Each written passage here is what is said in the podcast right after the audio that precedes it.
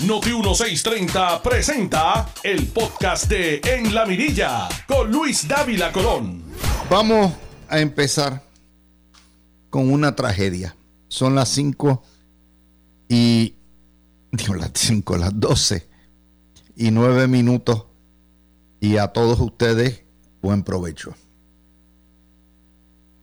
La corrupción, contrario a lo que decía aquel demonio, el fiscal federal no tiene nombre y apellido. La corrupción es un mal endémico que afecta a toda la sociedad puertorriqueña. Sin embargo, Puerto Rico no es distinto ni a las sociedades en los estados, ni a los estados, ni a otras partes del mundo. Lo que pasa es que aquí tenemos un gobierno federal muy activo combatiéndolo.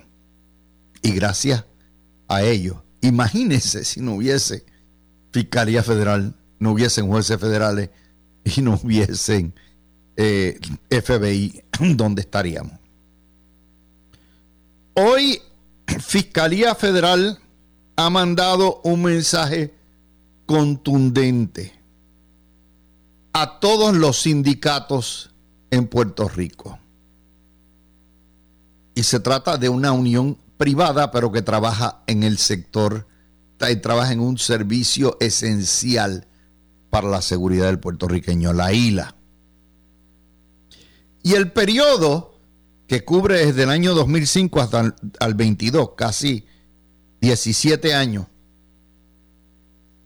envía el segundo mensaje. El primer mensaje es, por el mero hecho de que ustedes sean un sindicato, y un sindicato que pica y muerde bravo no es tan inmune. Los estamos vigilando. Y el segundo mensaje es, no importa el tiempo que tome, aunque estén robando 17 años y se, creen, se crean que están inmunes a todo, los vamos a pescar. Más cuando ustedes les roban no solamente a los navieros y les roban a su propia matrícula, sino que les roban al pueblo de Puerto Rico porque todo incremento en la operación de los puertos, el naviero lo va a pasar para adelante en el flete y el flete lo va a pagar el distribuidor y el distribuidor se lo va a pasar al mayorista y el mayorista se lo va a pasar al detallista y a final de cuentas usted y yo somos los que vamos a pagar el gran robo que ha hecho la que hicieron los líderes de la isla. Eso es bien sencillo. Todo lo que entra por nuestros puertos y que cuesta más dinero, el costo se le va a pasar, aunque sea dinero extraoficial como esto por debajo de la mesa, aunque sea dinero de extorsión, se lo van a pasar a ustedes. De manera que aquí hay, primero, 3 millones de víctimas. La segunda víctima en orden de importancia son los unionados que le robaron. Yo no sé cuántos muelleros hay en Puerto Rico asociados a la isla, pero los muelleros, los estibadores, son los que han mantenido esa unión al punto que ha construido allí un mausoleo a la entrada de los muelles. Una unión poderosa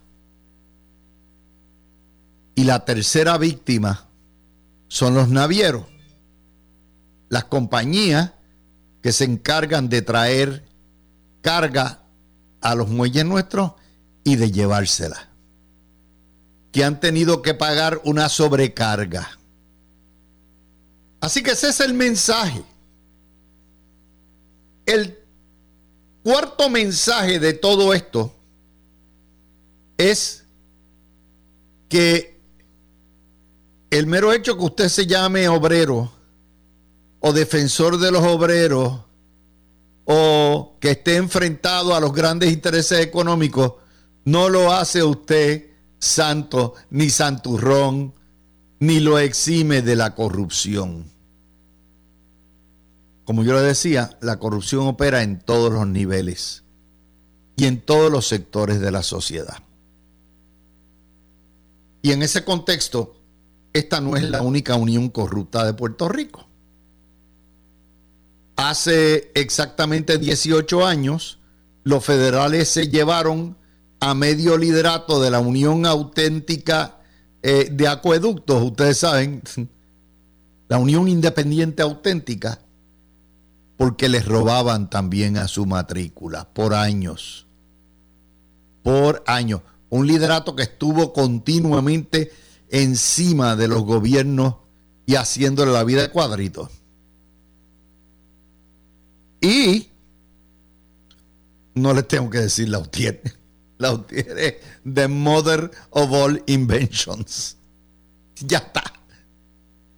Y cuando digo la unión, no me refiero a los que pagan las cuotas.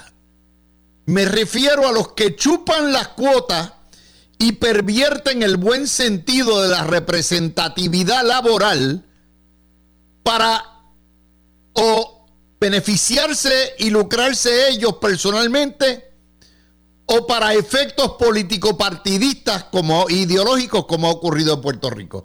En Puerto Rico se ha prostituido el concepto gremial para servir intereses de la izquierda radical. Se llame HEND, se llame eh, la UGT, se llame UTIER. Lo menos que hacen las uniones en Puerto Rico es representar a sus afiliados. Al contrario, le chupan la cuota. Es como los colegios profesionales. Los colegios profesionales son todos unos pilletes. Y como la ley ordena que usted está asociado a los colegios profesionales, le chupan a usted la cuota para sus propios fines person eh, para sus propios fines políticos. Ejemplo, el colegio médico. Es uno de ellos. ¿Y qué es lo que se acusa a la Unión? No es la Unión. El presidente de la Unión y siete personas más que utilizaban su poder y la representatividad que le daba el mandato de los unionados, los buenos estibadores, que pusieron su fe en ellos, para hacer un diseño de raqueterismo para entorpecer el comercio interestatal, Hobbes Act, y para robarle a sus propios eh, em, abonados, o no abonados, sus propios miembros, miles de estibadores, como dicen hoy. Y encima de eso, violar la ley Taft-Hartley, que es la ley de relaciones federales. O sea, le han tirado un pedacito, un ejemplificado, más o menos un entremés del Código Penal de Estados Unidos utilizaban esos puestos para crear una empresa fantasma de nombre YCPI, que a través de lo cuales hacían sobrecobros o peaje de entrada y de descarga a los navieros. Y a través de ese sobrecobro se lo embolsillaban y lo usaban a todo lo que da. Y a través de, fueron tan mezquinos que también cometieron fraude contra el plan de salud, porque pasaron gato por liebre y pasaron personas que no, obviamente no estaban, no eran miembros porque no existía la empresa. Ese peaje que le pagaban las navieras, que no es un peaje ni creado por ley federal, ni por ley estatal, ni por el municipio de San Juan, ni el de Cataño, ni el que fuera, lo usaban para sus propios fines. Y el naviero que no les pagara, lo amenazaban con piquetearlo y no bajarle la carga del barco. Imagínense, usted es un naviero y usted tiene, esos barcos tienen que tener un itinerario y usted tiene que soltar esos furgones y recoger otros y llevar, y eso, ese itinerario es dinero. Además, cada vez que usted se mete en el muelle tiene que pagar más días. Pues le pagaban. Pero hay más cobraban, también amenazaban con bloquear carga a cambio de la payola personal y además les robaban al plan de bienestar de los unionados. Y encima de eso, le robaban al plan de salud, porque mientras más cabezas usted tenga y mientras más fraude tenga, más le va a costar el plan de salud. ¿Y de dónde se paga el plan de salud? Pues lo que aporta el patrono, pero también lo que aporta el, ¿quién? El unionado. Y yo sé que en este momento hay miles de estibadores que me están escuchando a través de la isla de Puerto Rico. Estos son 20 años. 20 años. Eso pasa cuando ustedes eligen y religen y religen Debe haber una ley de delimitación de términos a nivel laboral, como la debe haber con los políticos. Ocho años y para afuera, o cuatro años y para afuera. Y usted los deja ahí y se creen que la unión es de ellos. Y esto no es un caso de corrupción de los miembros de la unión. Las uniones hacen su trabajo tienen una labor importante que es mejorar las condiciones laborales y las condiciones de remuneración y de beneficios de aquellos miembros que humildemente aportan su cuota cada quincena o cada mensualidad. Sin uniones no habría un rebalanceo en términos de lo que son la equidad económica que debe existir en una sociedad democrática. Pero cuando títeres como estos cogen la unión para lucrarse y para extorsionar, y las víctimas son el pueblo, los unionados y los navieros, tenemos un problema porque eso es todo el mundo. Todos somos víctimas en eso. Y me he tomado el tiempo para explicarles esto, porque aquí todo el mundo, de momento la prensa, los, únicos corruptos son los políticos, y, son los políticos azules. que usted ha visto aquí? Banqueros, empresarios, contratistas, esto es todo. Y yo me alegro que exista un gobierno federal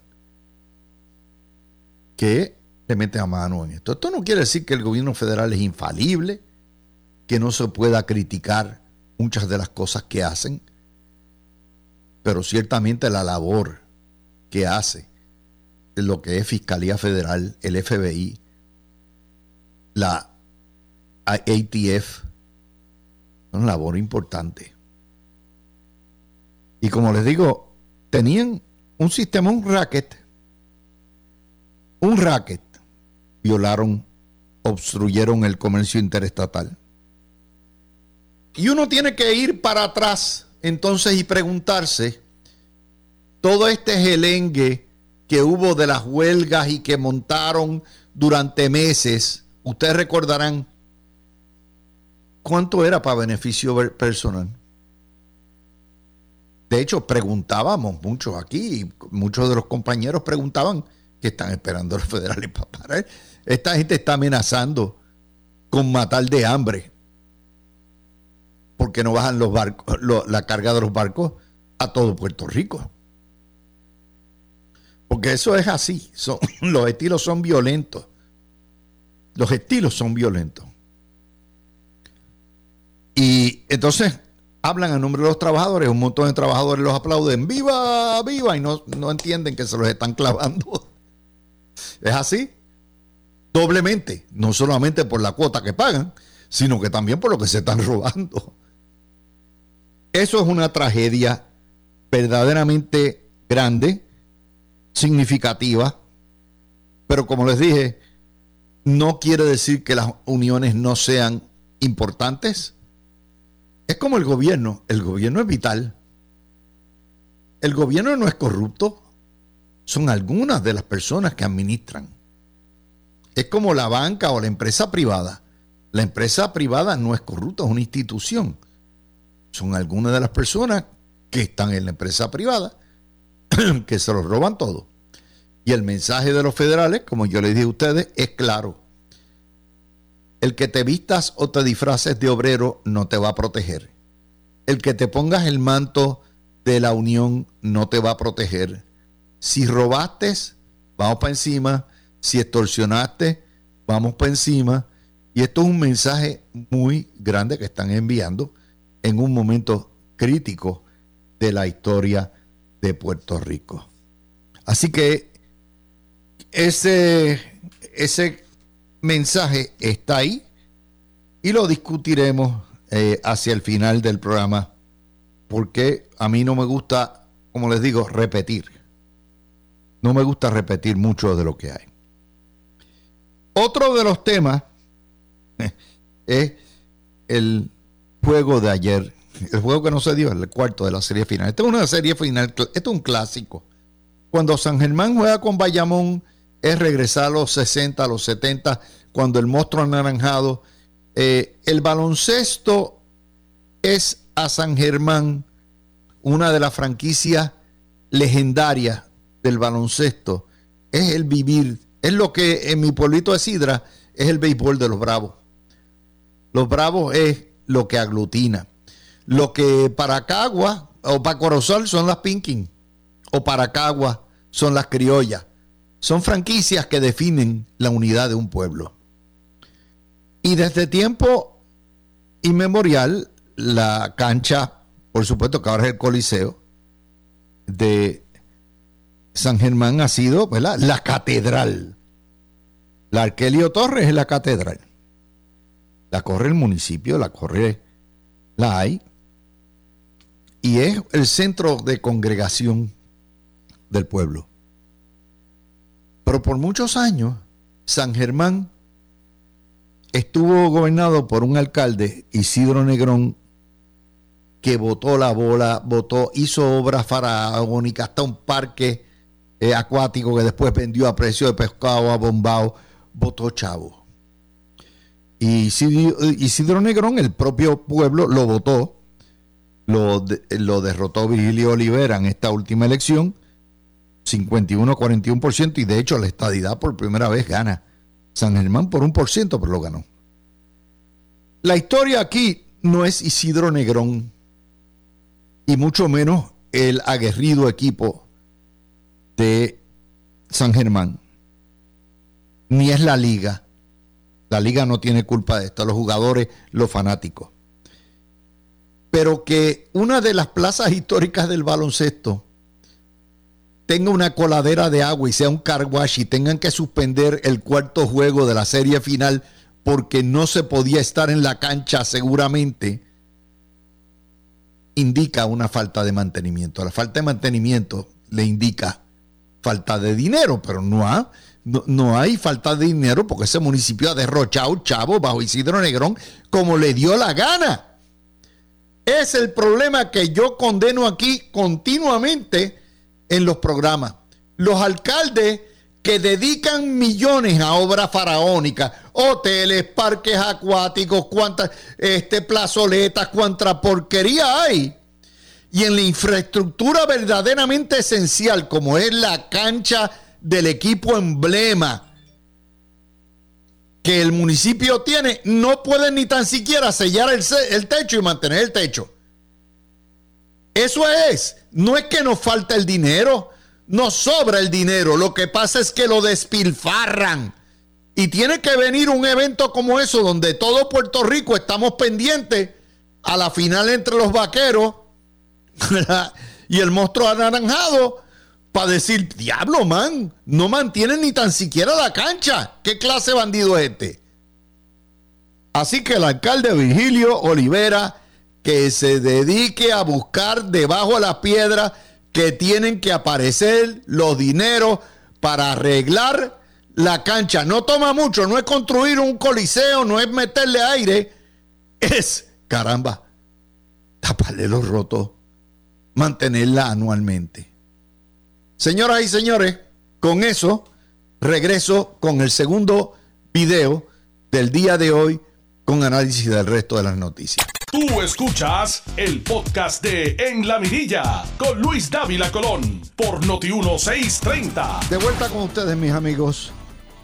Vamos a darle otra de las cosas que hacemos aquí, que sacamos noticias que nadie cubre, pero que nosotros analizamos para ustedes, porque entendemos que son importantes para entender.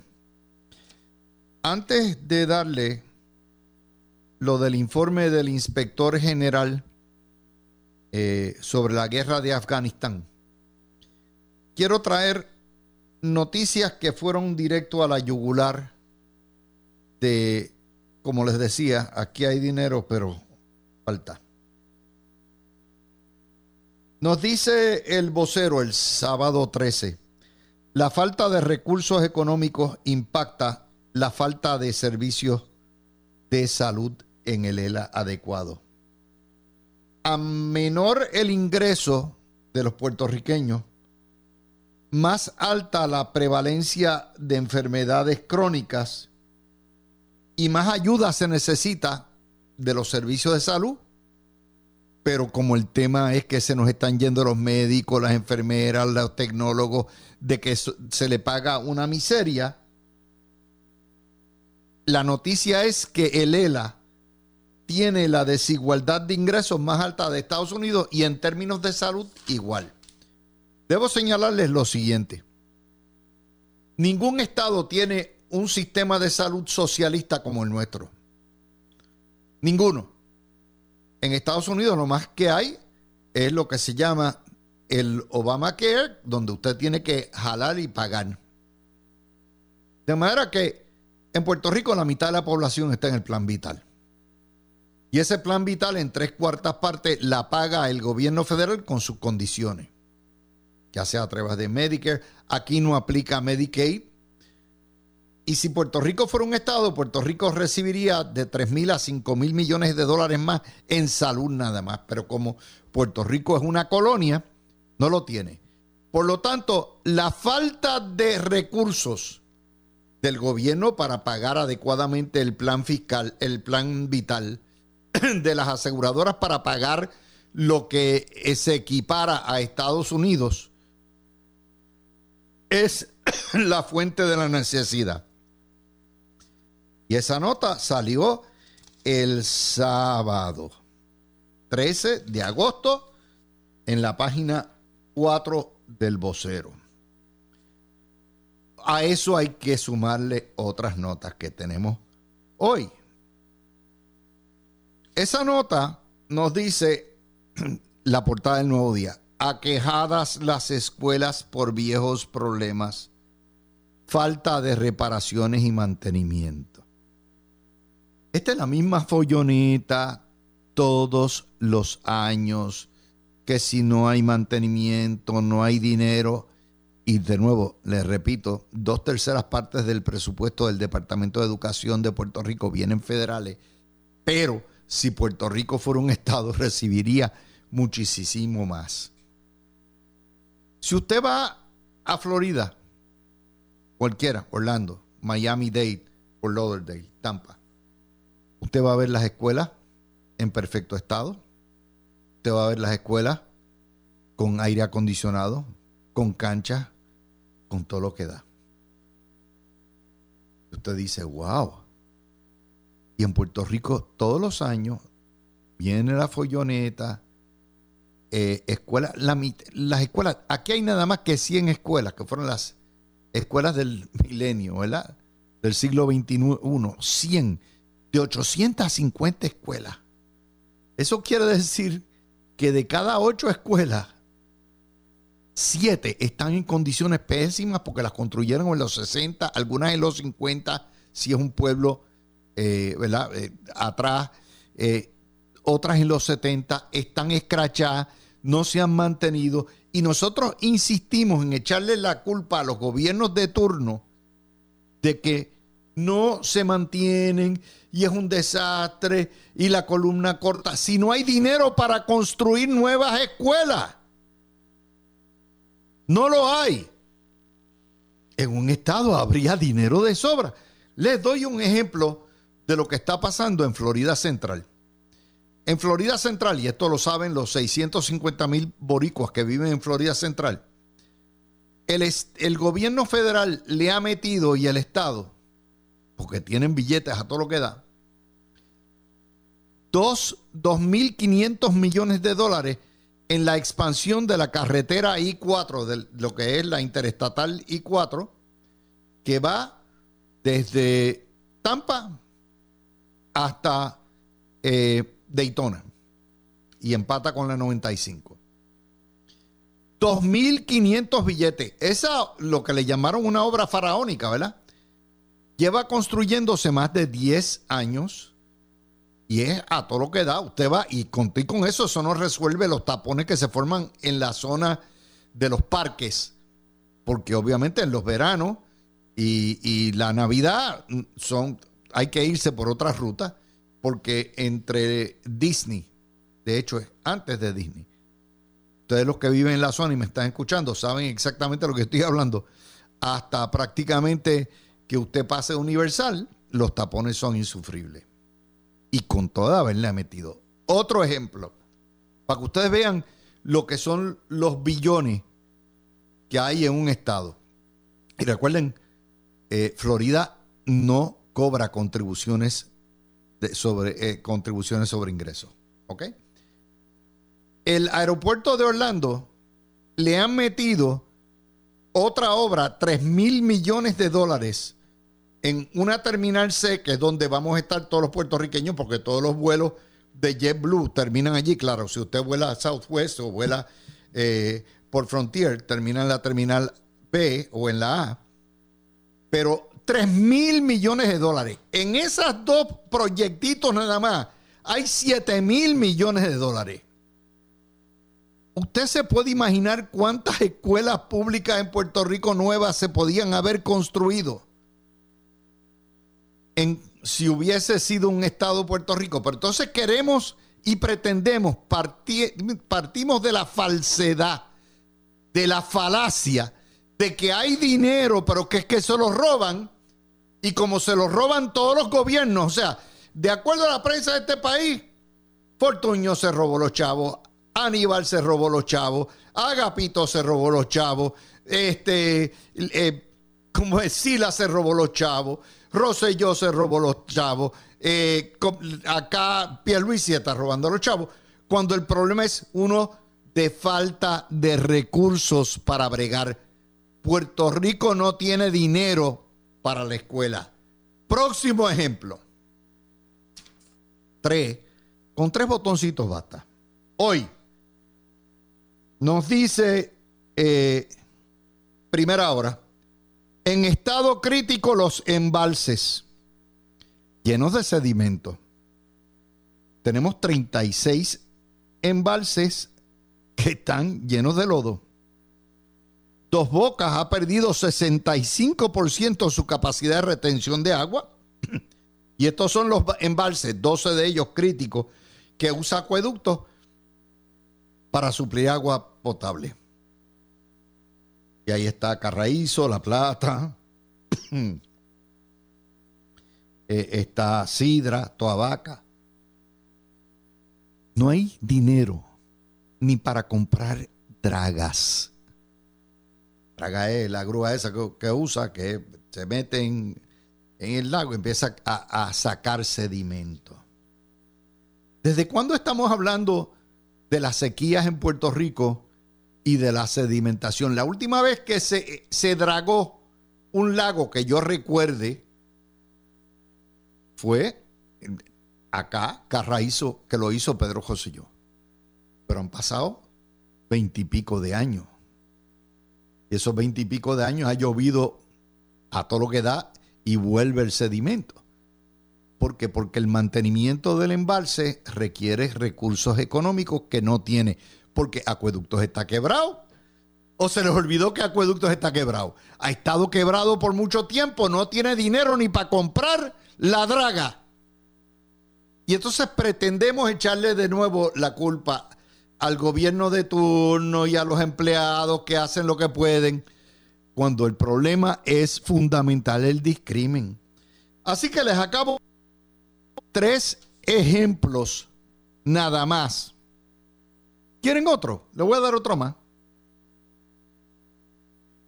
Sabanera Health que los independentistas han dicho le han dado a Sabanera Health, ese hospital privado, como ser todos los hospitales en Puerto Rico, excepto los del centro médico y el universitario, son privados.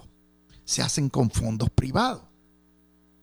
Y Sabanera Health, que es el primer hospital que tiene Dorado, aparte del CDT, que es muy bueno, pero el CDT no es un hospital, recibe del gobierno 35 millones de dólares en crédito. Eso quiere decir lo siguiente.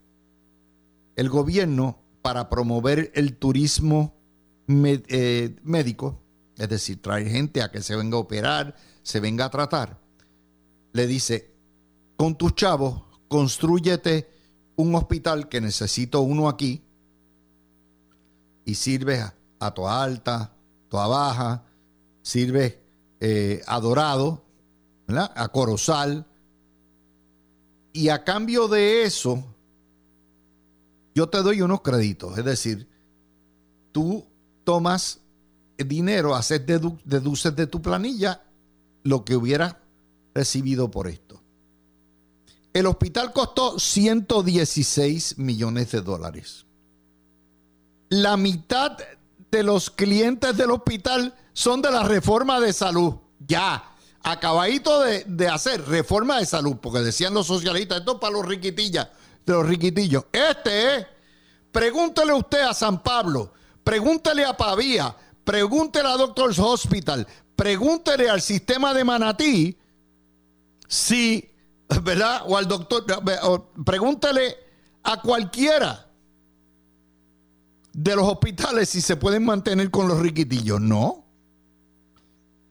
Esto es un hospital privado construido con fondos privados con el beneficio de 35 millones en crédito para atender una necesidad de salud. Pero lo que hay, ah, lo hace Prisa, que es la gente que está desarrollando todo lo que es Sabanera, todo Dorado East. Y ya ha sido un paro. De manera que, ¿cómo vamos a hacer? ¿De dónde tiene Puerto Rico para sacar 116 millones para construir un hospital? Y no es construirlo, es mantenerlo y operarlo. Solo la empresa privada hace eso. Y ahí está. Pero lo increíble es que ese hospital lo levantaron en un año, año y medio. Un tronco de hospital al lado del centro comercial donde está allí Amigo, donde están los cines. Y usted dice, diablo, man, que por cierto, bordea y está al lado de las comunidades más Villa 2000, está allí. Las comunidades más pobres de Dorado. Y sirve a Iguillar, sirve a Maguayo. Y usted me dice a mí, ah, pero los socialistas no pueden. No pueden bregar con la situación. Y nos hemos tardado, estamos hablando con el hospital de Vieques 20 años, pero desde que nos pasó el, el huracán, 6 años y todavía no han puesto la primera piedra. Ay, madre. Usted dice, al gobierno le toma 6 años construir un hospital chiquitito comparado y la empresa privada viene y lo construye en 18 meses. Estamos mal. Estamos bien mal. Y ahí es donde el empato con la noticia. Esta noticia está hoy en el New York Times, está en el Washington Post, está en CNN. De hecho, este fue el tema principal del programa de Farid Zakaria ayer en CNN. El informe del inspector general que coge los 20 años de la guerra de Estados Unidos en Afganistán después del 9-11 ha determinado que la guerra de Afganistán nos costó en términos bélicos 250 mil millones de dólares en términos de mantener el gobierno que tumbó el talibán, 250 mil millones, y la reconstrucción, 825 mil, y perdóname, en reconstrucción y mantener el gobierno, y 825 mil millones de dólares en armamento y en mantener la guerra y más de 3.500 muertos. Eso es casi un trillón de dólares en inglés, un billón de dólares en español, pero si se lo traduzco en millones, estamos hablando de cerca de 950 mil millones de dólares. Vuelvo a repetir para que usted lo pueda digerir. 950 mil millones. Cada uno de esos es un milloncito. Es lo que costó en 20 años.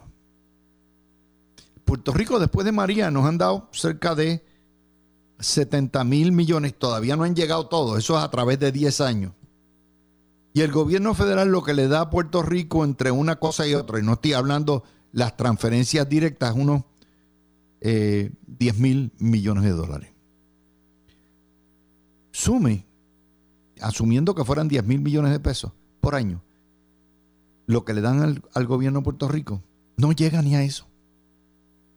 Es decir, una nación extranjera en mantener la nación que crió y mantuvo a Al Qaeda, que los sostuvo allí, la nación de los talibanes nos costó a nosotros, que no son ciudadanos americanos, nos costó al gobierno, al Tesoro Federal, 950 mil millones de dólares y Puerto Rico no ha recibido ni una décima parte de todo eso en esos mismos 20 años. ¡Qué bueno es el ELA! ¡Qué bueno es el ELA! Ese es el tipo de análisis que nadie le va a hacer a ustedes. Ese es el tipo de análisis que usted coge contra el Congreso y dice, pero condenado que usted está hablando.